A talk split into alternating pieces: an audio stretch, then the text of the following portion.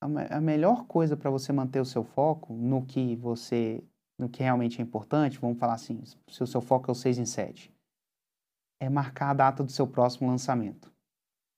E, e, nada vai manter seu foco mais nisso do que você ter uma data e você, por exemplo, fazer um criativo, anunciar para o mundo que você vai lançar naquela época, naquela data. Isso, a, coisa ganha uma importância muito grande para você e aí é natural. Você sabe, cara, eu já falei para todo mundo que eu vou lançar. Se eu não lançar, vai pegar mal para mim. E aí o foco, isso naturalmente vai pegar seu foco e vai colocar ali. Quando você for ver um Netflix, você fala assim, putz, eu vou ver esse negócio no Netflix, mas espera aí, se eu ver isso, eu não vou conseguir lançar naquele dia. Eu já avisei para todo mundo que eu vou conseguir lançar, na, que eu ia lançar naquele dia.